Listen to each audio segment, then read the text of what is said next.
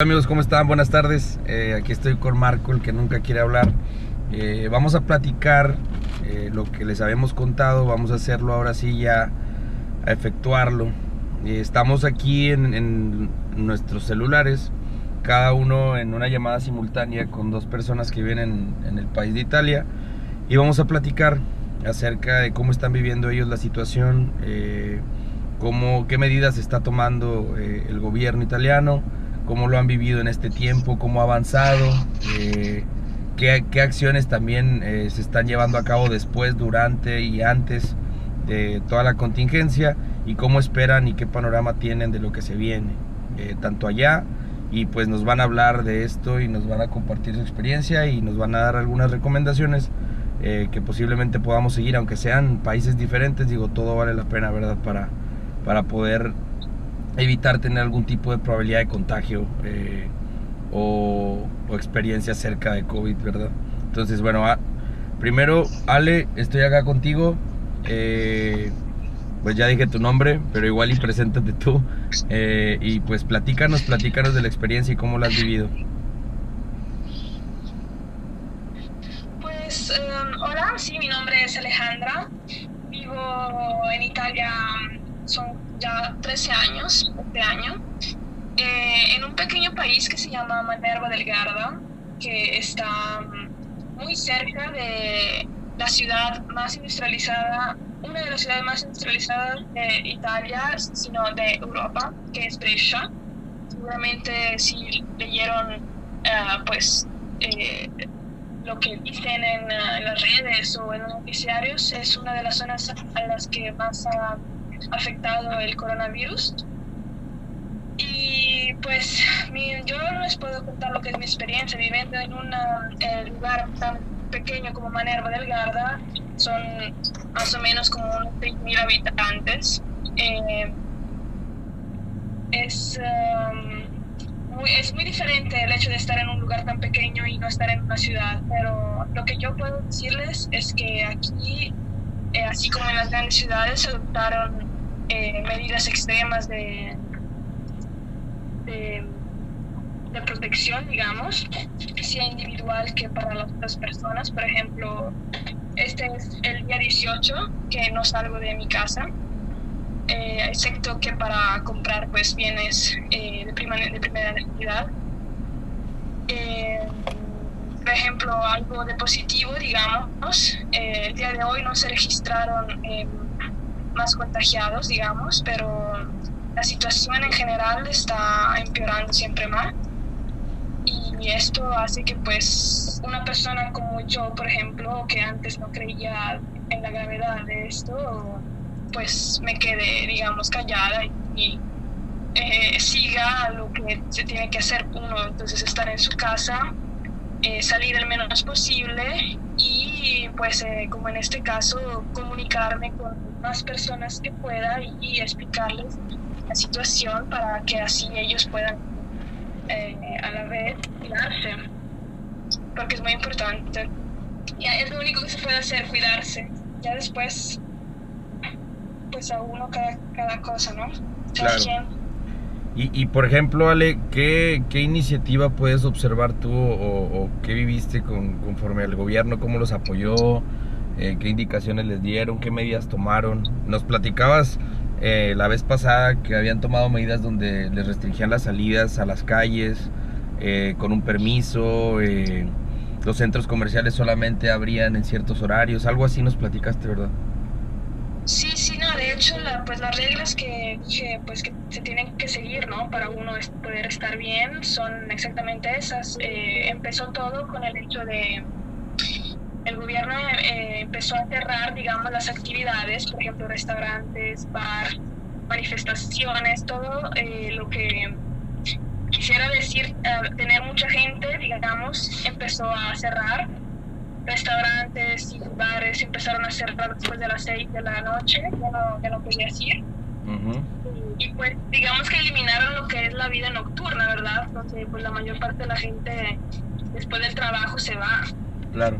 Y, empezó así, ya después, y por eso uno, digamos, no, no, no, al, al, principio no, no pensó que fuera tan grave, porque si las, eh, los lugares cerraban después de las 6 de la tarde, pues uno dice, bueno, no está tan grave, ¿verdad? Pero después, digamos, em, todo degeneró en el momento en que empezaron a cerrar completamente todos los ejercicios, eh, digamos, de entretenimiento, em, los trabajos, digamos, de, por ejemplo, yo trabajo, soy una camarera, de una mesera, trabajo en un restaurante y el mismo día que, digamos, empezaron esta, estas um, nuevas reglas, mi jefe decidió de cerrar el restaurante.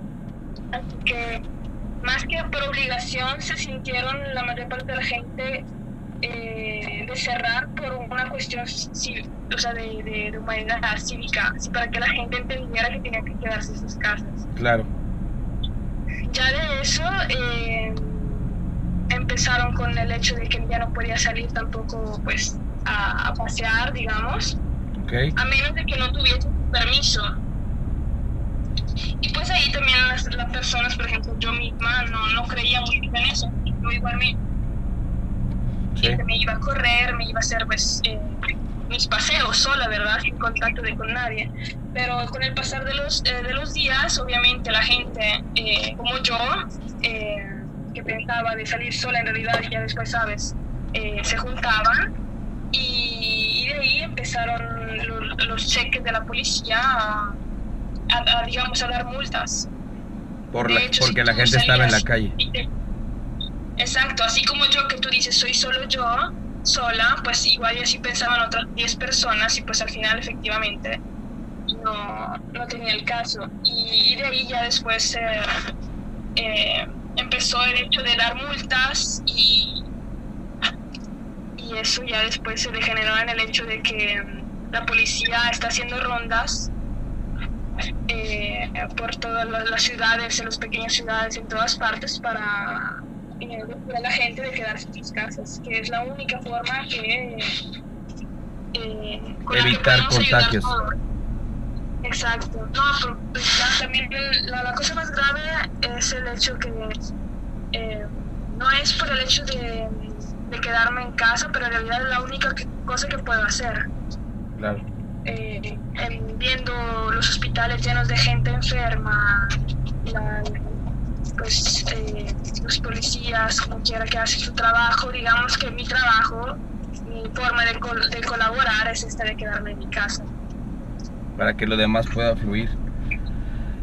Exactamente. Claro. Y por, y por tu parte, Rocío, ya que estás por acá, eh, ahora sí, eh, bueno, Ale nos comparte obviamente el su panorama, pero tú también tienes tu panorama, que va, puede ser similar pero tú me, había, tú me decías que tenías mucho que decir, ¿verdad? Para que la gente creara creara conciencia en esto. Entonces, pues compártenos tu experiencia también. Queremos escucharte. Bueno, tengo pocos minutos. No importa, no importa. Adelante, no, no, no pasa nada. Tú déjate llevar, nosotros ahí te decimos. no pasa nada. Ok. Bueno, es cierto que cuando se te presenta una situación así, que es excepcional, dudas. Porque en la en años recientes se han presentado otras eh, epidemias como la del SARS, eh, la del MERS, eh, la del ébola, incluso el dengue, que sé que también este, tuvo, tuvo muchos casos en México. Son cosas, son epidemias que pues pasan desapercibidas. Entonces, la primera, la primera reacción de una persona es la negación y también al decir, pues sí, ya se pasará. Pero entonces, este, cuando supimos de los primeros casos en Italia, fueron dos turistas chinos. ellos eh, fueron confirmados el 31 de enero en Roma, una pareja de turistas. Entonces, al, inicio se pensaba que, bueno, solamente los chinos, eh, las personas de China podían... Eh, contagiarnos. Entonces, al inicio de la epidemia hubo mucha agresividad y violencia contra las personas asiáticas. De hecho, se cerraron varias escuelas donde no permitían asistir a los alumnos de China, Corea, Japón y a todos los metían en el mismo grupo, ¿me entiendes? Por, por la ignorancia. Eh,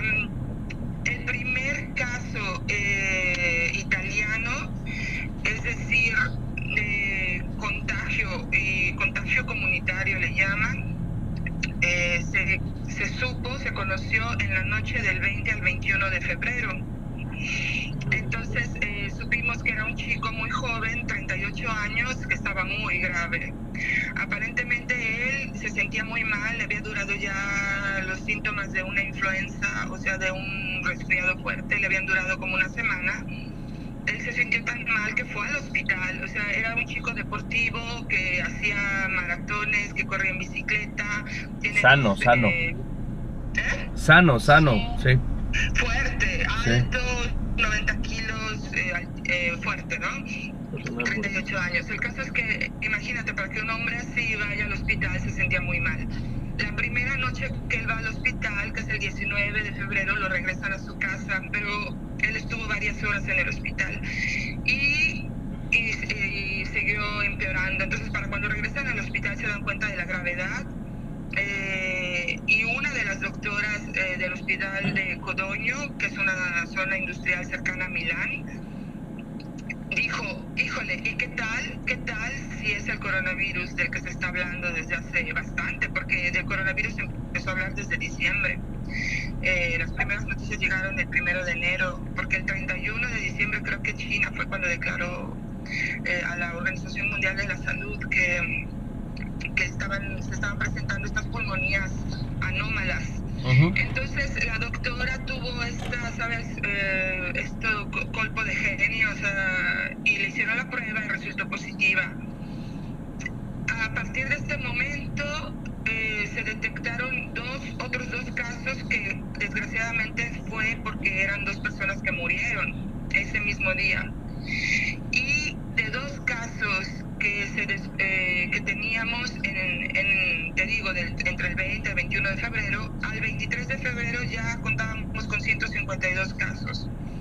Entonces en ese momento el gobierno italiano eh, convirtió en zona roja 14 municipios.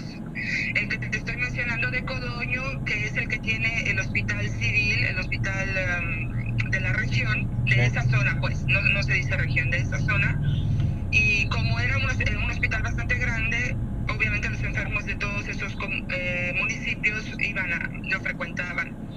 El problema fue que como este chavo no lo, no lo diagnosticaron inmediatamente, contagió a muchos otros enfermos en el hospital y contagió a los doctores que lo revisaron y que lo ingresaron. Entonces el hospital se tuvo que cerrar y, este, y toda esa zona, esos 14 municipios fueron eh, considerados zona roja. Entonces de un día para otro cerraron la zona y las personas no podían salir ni entrar a estos municipios. Okay. Entonces, a partir de ese momento empezaron a haber otros brotes en el resto de Italia. Y eso te estoy diciendo, eso fue el 23.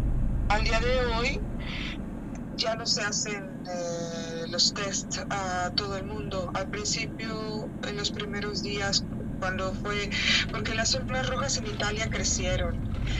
O sea, no sé si ya lo había dicho antes, lo, lo repito. Italia es una un conjunto de 20 regiones, así como México son 30, 32 estados, Italia son 20 regiones. Y cada región está dividida en provincias y cada provincia está dividida en municipios. Entonces, este, la primera zona roja fueron los primeros municipios eh, donde se detectó el, el paciente 1. De hecho, el paciente 0 nunca fue localizado. Es decir, el paciente cero hubiera sido la persona que llegó desde China con la, con la enfermedad, bueno, con el virus y contagió al primer italiano como contagio local, contagio comunitario, se llama. Entonces el paciente 1 fue este chico, el primero que detectaron. Entonces, como este chico tenía una vida social muy activa, él había participado en esa semana en el que lo detectaron a él, él había corrido dos maratones, se había ido a jugar fútbol con sus amigos, la cascarita que jugaba cada semana, y se fue a tres cenas. Entonces, imagínense, fue un súper contagiador. Claro. un super contagiador. Descontagió a todas esas personas, a muchas de esas personas. Después se demostraron contagiados. Este, de hecho, contagió a su, a su padre. Su padre moriría un mes después, acaba de morir. Y también contagió a los doctores que lo recibieron en el hospital. Y en el hospital contagió a otros enfermos. De hecho, ese hospital fue cerrado. Este entonces, afortunadamente, bueno, se dieron cuenta y, eh, y la primera zona rosa que, zona roja que se formó fueron los 14 municipios alrededor, de Codoño, que es esta este pequeña, pequeña ciudad, pequeño pueblo, que tiene el hospital civil, el hospital de la región, de la zona, no, no de la región, de la zona, de esa zona. Entonces la primera zona roja fue esa. La segunda zona roja fue cuando se extendió a toda Lombardía y Véneto, que son dos regiones. Y la tercera zona roja fue ya cuando se extendió a toda Italia, que eso fue el pasado 11 de marzo.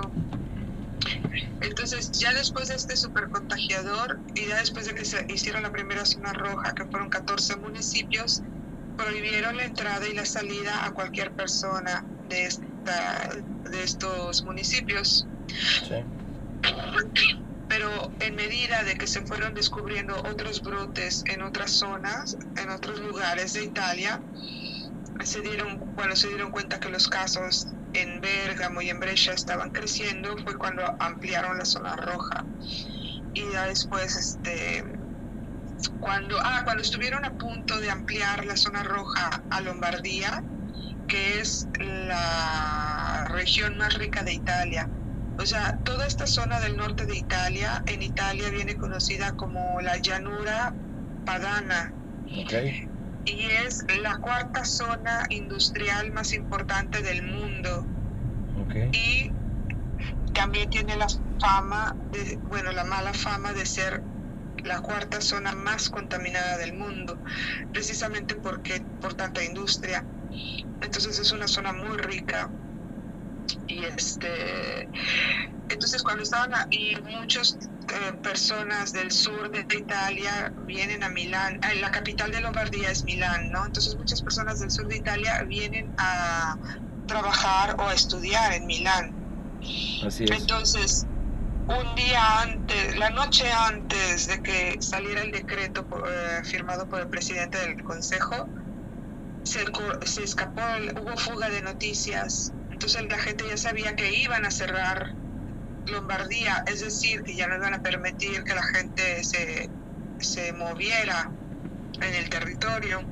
Entonces hubo un éxodo impresionante. Ustedes pueden buscar las imágenes en, en internet, donde pues todo el mundo agarró el primer tren que pudo para escaparse de lo que iba a ser una zona roja. Entonces, desgraciadamente, esto causó que ahorita pues ya haya brotes en el resto de Italia, en otras zonas del centro y del sur de Italia.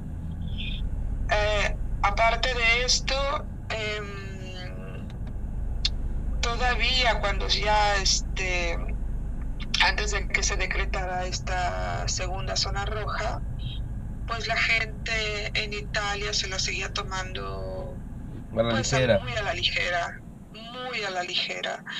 De hecho, yo, o sea, yo soy una persona, bueno, yo soy de origen mexicano, estoy acostumbrada, me gusta reír, me gusta la fiesta, obviamente pero ahorita estoy, estamos viviendo momentos tan dramáticos que de verdad que ya no me hacen reír los memes, ya no me hacen reír las bromas que se hacen sobre esta situación. Pero en ese momento todos nos lo tomamos a la ligera y en broma. Entonces mucha gente en esos primeros días, aún que ya habían muerto las primeras personas, eh, por causa del coronavirus, aún cuando ya estaba la primera zona roja, mucha gente seguía, seguía saliendo, seguía yéndose a los bares, seguía yéndose a tomar el aperitivo, a desayunar, se, iban a esquiar. Hubo un fin de semana justo antes de que cerraran, que se fueron, habían en cola, en cola 20 mil personas en la montaña El Tonale, eh, del norte de Brescia para esquiar. 20 mil personas, o sea, muchas personas, que, y eso, fíjense que ese, ese fenómeno está sucediendo también en el sur ahorita, porque el sur ahorita no ha sido tan golpeado como el norte de Italia. Entonces, antes de las medidas eh, restringentes, se dice, que, se, que se decretaron hace, en los últimos tres días, la gente allá seguía saliéndose a pasear, seguían saliéndose a correr, a hacer ejercicio, uh, sacaban al perro mil veces, o sea, a lo mejor antes de la emergencia nunca sacaban al perro, ahora lo sacan diez veces al día, ¿me entienden? O en vez de irse a hacer una despensa que les dure una semana, 15 días, van todo, muy seguido a hacer la despensa. Entonces muchas personas, es cierto, están sufriendo eh, el... Uh, pues están el aislamiento, ¿no? El que les pidan que estén en su casa, mucha gente se sienta muy lista y sale. Porque en el sur, porque no se dan cuenta de la gravedad de la situación. O sea, nosotros acá en el norte tuvimos que recibir un golpe tras otro para finalmente entender que nos teníamos que quedar en nuestras casas. Yo les digo una cosa, muchachos, mucha gente ha perdido su trabajo. Yo vivo en una zona turística, entonces todo el mundo sabe que este año ya no se va a trabajar. Entonces mucha gente ha perdido su trabajo. Yo perdí en la primera semana de la contingencia, perdí la mitad de mi trabajo. Después de dos semanas yo ya me había quedado completamente sin trabajo. Yo perdí mi trabajo.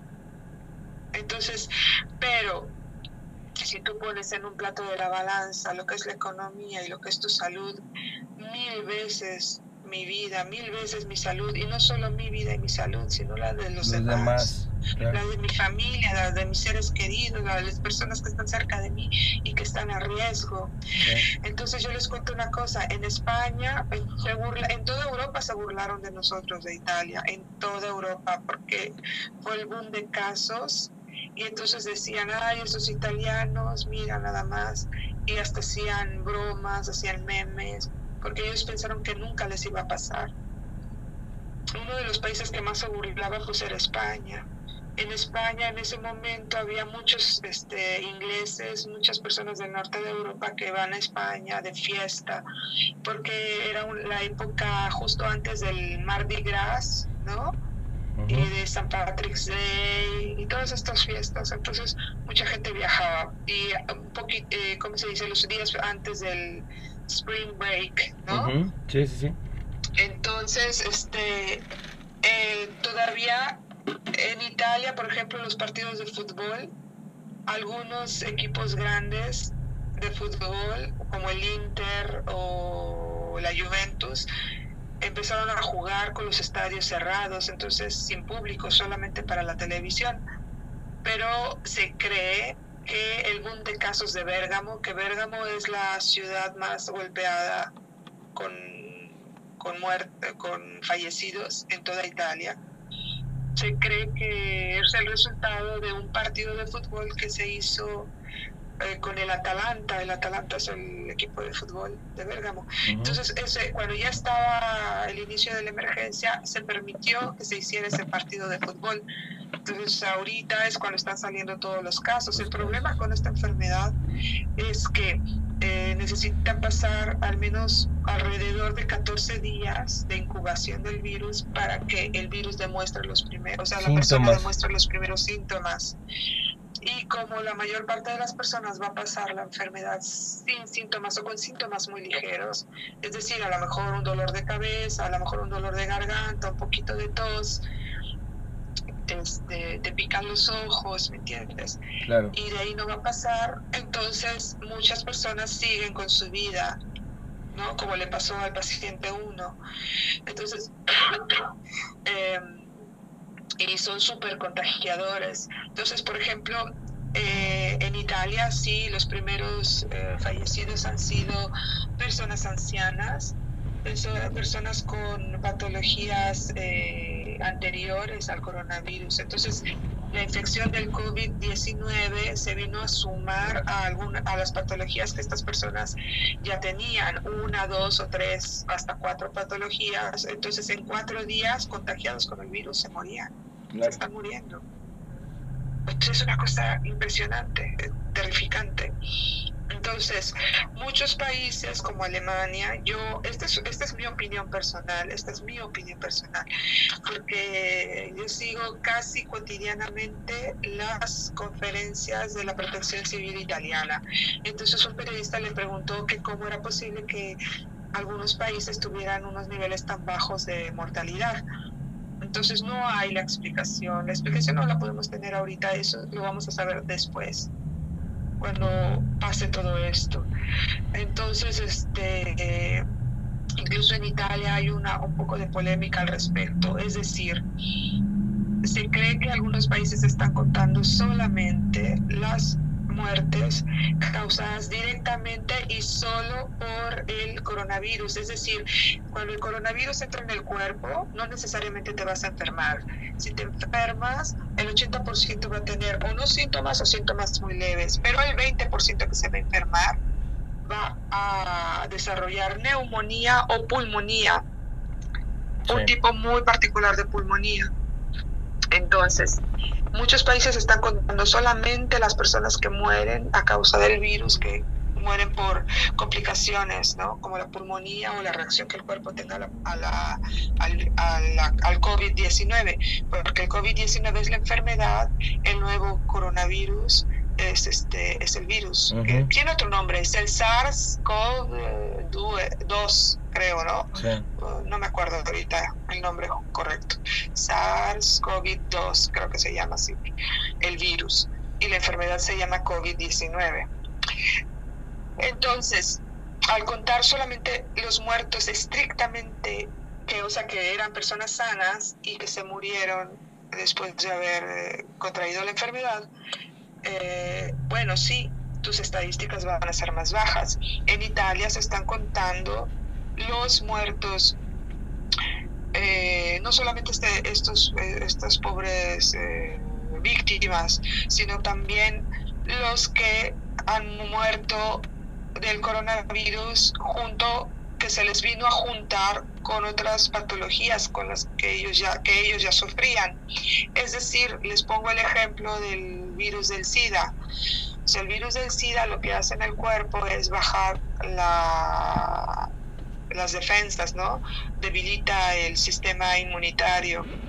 Entonces, cuando una persona que tiene el virus del SIDA se enfrenta a diferentes enfermedades, corre más riesgo de enfermarse y morir por otras enfermedades. Entonces, más o menos es así como funciona este virus. Entonces, se junta y agrava el cuadro clínico de las personas, pero, en una manera impresionante, muy, muy rápido. Y entonces mueren. Y en Italia se están contando todas las muertes. Y de hecho, en realidad no se están contando todas, porque se están contando solamente los fallecidos en los hospitales. Como ahorita este, el gobierno lo que, ha lo que ha decidido es que si tú tienes síntomas, por ejemplo, yo tengo síntomas, yo tengo todos los síntomas menos la fiebre. Entonces así estamos muchas personas en, nuestro casa, en nuestras casas que no sabemos si estos síntomas son causa del coronavirus o de otro virus, ¿no? A lo mejor el virus normal de, influenza, de la influencia... Sí, sí, sí. La influenza de cada año, ¿no? Sí, sí. Exacto, exacto. Entonces, tú al hospital no puedes ir principalmente por dos motivos. Yo, yo les digo, no vayan al hospital en cuanto las personas empiecen a sentir mal, que eso pasó en España, porque lo he estado monitoreando en España.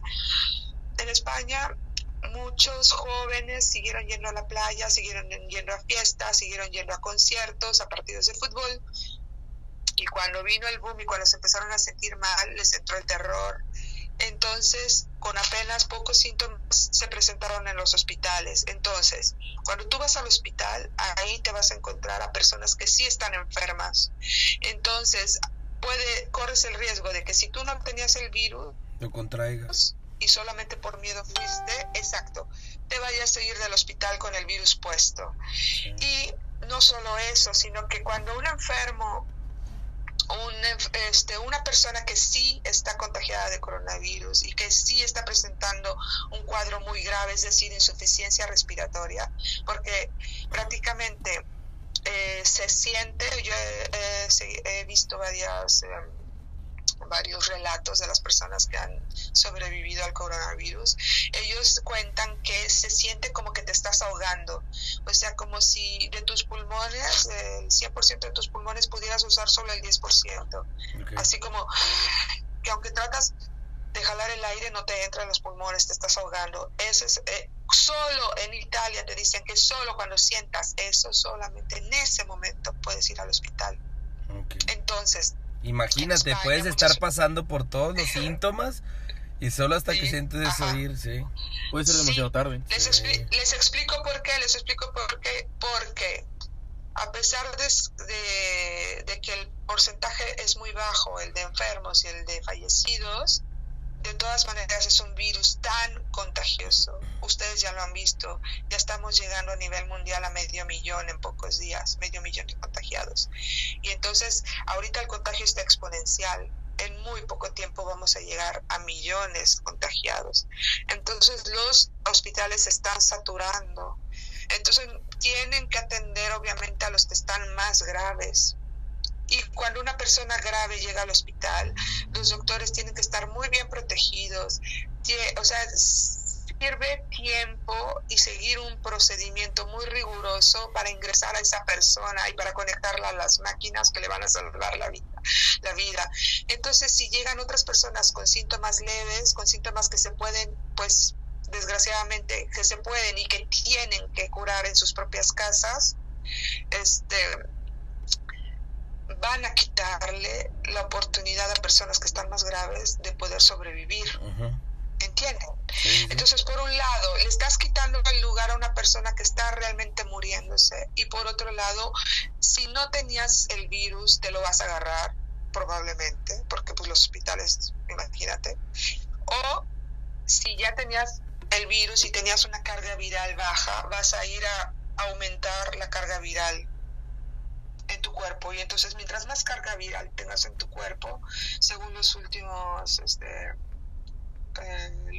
las últimas declaraciones que están haciendo ahora los doctores, este, más carga viral tengas, aunque seas joven, aunque estés sano, más vas a padecer la enfermedad eventualmente si te llegas a, a enfermar, ¿no? Del COVID-19. Entonces, Obviamente, los gobiernos están equivocando, los doctores están equivocando, toda la gente está en pánico, sobre todo ahora eh, aquí, en esta zona donde los hospitales ya están llenos, están llenos, están y los doctores después de tres semanas de estar trabajando al máximo ya están sintiendo el cansancio. En Italia, 18 personas eh, que pertenecen al personal médico han fallecido porque están eh, demasiado expuestos. Y este, entonces, yo lo, lo único que les puedo decir es que estén alertas, no al pánico, pero sí estén alertas. Es decir, para ver los resultados de una infección como con este virus van a tener que pasar unas dos semanas porque el tiempo de incubación es de dos semanas. Entonces por eso muchas personas lo toman a la, ligera, a la ligera porque ahorita, aunque el virus por ejemplo ya haya llegado a México, ahorita en este momento es demasiado pronto para ver hasta dónde ha llegado el contagio. Claro. Se va a empezar a ver, ¿no? En, se necesita que pase del tiempo, pero ese tiempo es precioso para prepararse y para cuidarse y para protegerse. Otra cosa, si lo tomas a la ligera y entonces los jóvenes que son más fuertes y más sanos y que no sienten síntomas, van a ser unos super contagiadores, porque si tú no sientes síntomas vas a seguir haciendo tu vida normal. Normal vas a seguir saliendo, vas a seguir yendo a reuniones y después vas a llevarte el virus a tu casa y vas a contagiar a tus padres, a tus abuelos, ¿me entiendes? A tu familia. Claro. Entonces, en España ese, ese, eso se está dando muchísimo. O sea, los jóvenes han contagiado a sus familiares. Entonces, ahorita el incremento de muertes en España es terrorífico. O sea, eh, yo estaba hablando hace rato con unas personas, o sea, no es una competencia. O sea, desgraciadamente no es una competencia, pero se están disparando las cifras en todo el planeta. Y desgraciadamente siendo un virus tan contagioso, tan contagioso, entonces el resultado va a ser que más personas, o sea, crezca el porcentaje de personas que se va a poner graves y las personas que se ponen graves no sobreviven sin un respirador. Si no los conectan al respirador no van a sobrevivir. Entonces imagínate, ahorita de nada sirve que tengas dinero, porque hay muchos gobiernos, muchos hospitales, muchos privados que tienen el dinero en la mano y no hay donde comprar material médico y no hay donde comprar respiradores y no hay donde comprar las simples eh, los simples tapabocas. O sea imagínate una tecnología tan simple como lo es un tapabocas. Sí. en Italia se ha calculado que se necesitan 300 mil tapabocas mínimo al día. Al día. Entre que sea para proteger al personal médico a los voluntarios, porque todos los que trabajan en las ambulancias, los que están, son los este son voluntarios en Italia. Entonces, este necesitan protección, se necesitan, se consumen 300 mil tapabocas al día. Entonces, una un objeto de tan baja tecnología antes como costaba muy poco comprarlo de China que precisamente China era el principal proveedor. uh, vendedor proveedor exacto de, de, los tapabocas. Pues ahora por ejemplo les voy a contar una cosa que, que pasó con Italia. China empezó a mandar mm, mucho material médico tapabocas y otras cosas a Italia. Pero si este material tenía que atravesar otros países por ejemplo, les pongo el ejemplo de un ejemplo concreto que yo supe que pasó. Llegaba este cargamento a través de la República Checa. Sí. Y en la República Checa fue secuestrado. Fue secuestrado y se lo quedaron y lo repartieron.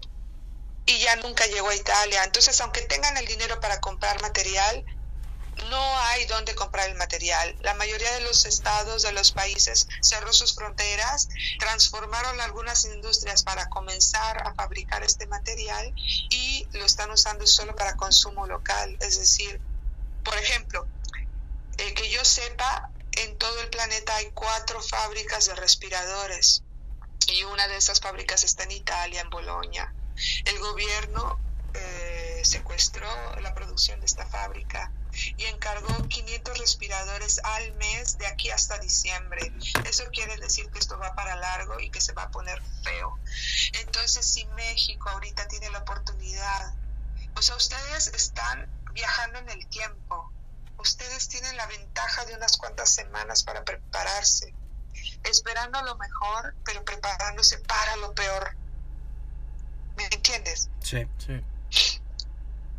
Entonces, aprendan de lo que están sufriendo y viviendo otros países ahorita, por favor. Y si el gobierno no les está dando la información y si el gobierno no está tomando medidas, es, hora de que entonces los ciudadanos tomen medidas por sí mismos, que tomen medidas para protegerse a sí mismos, ustedes y a sus familias. Entonces yo ya les mandé un, un, un protocolo que que está escrito en español por con datos de la Organización Mundial de la Salud. Eh, yo sé que también online, en internet, hay muchas teorías de la conspiración. A mí no me importa de dónde vino este virus, no me importa si fue creado en laboratorio, no me importa si es el resultado de la evolución de la naturaleza. No me importa. Lo, lo importante es que es real, es que nosotros lo estamos viviendo y lo estamos sufriendo. Y ustedes que tienen este tiempo ahorita de ventaja, espero, espero con todo mi ser que lo aprovechen. De, veras, espero que no les llegue, pero espero que mejor se preparen. Así es. ¿Sí me entienden? Claro. Entonces yo más que esto, mira, yo podría seguir aquí disparándoles datos, contándoles anécdotas que son terribles, o sea, una más terrible que la otra. Porque aparte, eh, nos ha tocado a todos de cerca. Sí. Entonces, eh, pero lo más importante, o sea, yo estoy hablando ahorita con ustedes porque para mí la cosa más importante es que si ustedes están con esta máquina del tiempo en las manos, que están pudiendo ver lo que pasó hace, ajá, tienen estas semanas de ventaja y tienen ya la experiencia de los errores que se cometieron en Italia, los errores que se cometieron en, España, que son un par de países europeos que son muy cercanos a México, a la cultura mexicana o al corazón mexicano. Ojalá ustedes puedan aprender de estos errores y ojalá ustedes se pudieran preparar mejor para lo que esta pandemia está trayendo a nuestras vidas. Una, una cosa excepcional que yo, bueno, daría todo porque no, no, no nos hubiera tocado vivirla. Claro. Entonces cuando tú lo, nosotros nos pasó, a mí me pasó lo que estaba pasando en China. Al principio yo lo seguía de lejitos, ¿no? Y no me interesaba y no creía en eso. Cuando y cuando empecé a ver eh, el, el aislamiento a los que estaban sometidos y, lo que estaba pasando ya no lo podía creer, no lo podía creer y no me podían imaginar nunca que lo podía. Sí. Entonces puedo entre, entender la incredulidad, a poder hacer más, pero más no puedo hacer. Muchachos, por favor, cuídense. Sí, colos y cuiden a sus familias. Entonces, a lo mejor los chicos pueden ser contagiadores, contagiadores de, de muchas personas que están a su alrededor. Sí. Se perdió la señal, vamos a recuperarla. Listo. Aquí estoy, aquí estoy. Y que les toca a ustedes la responsabilidad civil y moral de proteger y de hacer la cosa más justa y la cosa más ética en estos momentos. Claro. Sí, de hecho sí, está en nuestras manos. Como dice, siendo jóvenes somos altos contagiadores. Eh, tenemos que cuidar a los que están alrededor. Te, les platicaba hace rato que yo me incluyo porque tenemos que cumplir con esa rutina. Andamos en la calle. Yo inclusive salgo a correr en las mañanas y por las tardes. Y, por ejemplo, ahorita, pues posiblemente no seamos portadores, pero no como así como en Italia que hubo un crecimiento súper acelerado con un, con un par de casos confirmados en medio mes y luego en un mes después de otros casos se sobresaturó. Entonces acá puede ser lo mismo, no estamos eh, libres de nada. Entonces sí hay que cuidarnos, hay que... Exacto, imagínense, o sea, imagínense qué, qué tan terrificante fue. Del 20 al 21 de febrero estuvo el paciente 1 y los primeros dos muertos. Para el 23 de febrero ya había 152 casos registrados en Italia. 23 de febrero, hace un mes. Hoy los casos registrados en Italia son 80 mil. Sí, es increíble. 80 mil. En, un mes. Y la Exacto, y la velocidad de contagio, vean en Estados Unidos cómo está. Sí. Ya alcanzaron a Italia en menos días. El virus es muy contagioso, muy contagioso, muy contagioso impresionante. Hay muchos doctores que calculan que en realidad el 80% de nuestras poblaciones está contagiado. Pues esperemos que no, y por el bien de todos. Pues es que esperar, eh, desear, no, no, nos lleva a nada, hay que actuar. Hay que actuar. Y ahorita, pues hay que actuar ya, pero ya, pero ya lavándose las manos, manteniendo la distancia, usando el tapabocas, este, dejando de ir a la escuela, dejando de ir a trabajar si es posible. Yo sé que no, no para todos no es, no es posible, lo sé, lo sé. Pero los que puedan que se queden en sus casas. Así es. Bueno, pues muchas gracias Rocío. Eh, hace, hace ratito estamos platicando con Ale, pero tuvimos ahí algo de dificultades con por las señales y, los dispositivos que, que están grabando esto. Pero pues te agradecemos el retomar el tema, eh, el, compartir nuestra experiencia, la experiencia que también nos compartió Ale. Eh, créeme que nos es de gran apoyo y, creo yo que este contenido va a llegar a muchas personas y, y con esto obviamente sembrar esa semilla de conciencia en la gente para que en vez de pensar qué pueda pasar, como tú dices, actuar, ¿verdad? Y tomarlo con la seriedad que se debe para poder cuidarnos entre nosotros mismos. Exacto. Muchas gracias, Rocío. Te mandamos un abrazote, Marco y yo, y esperemos te encuentres mejor.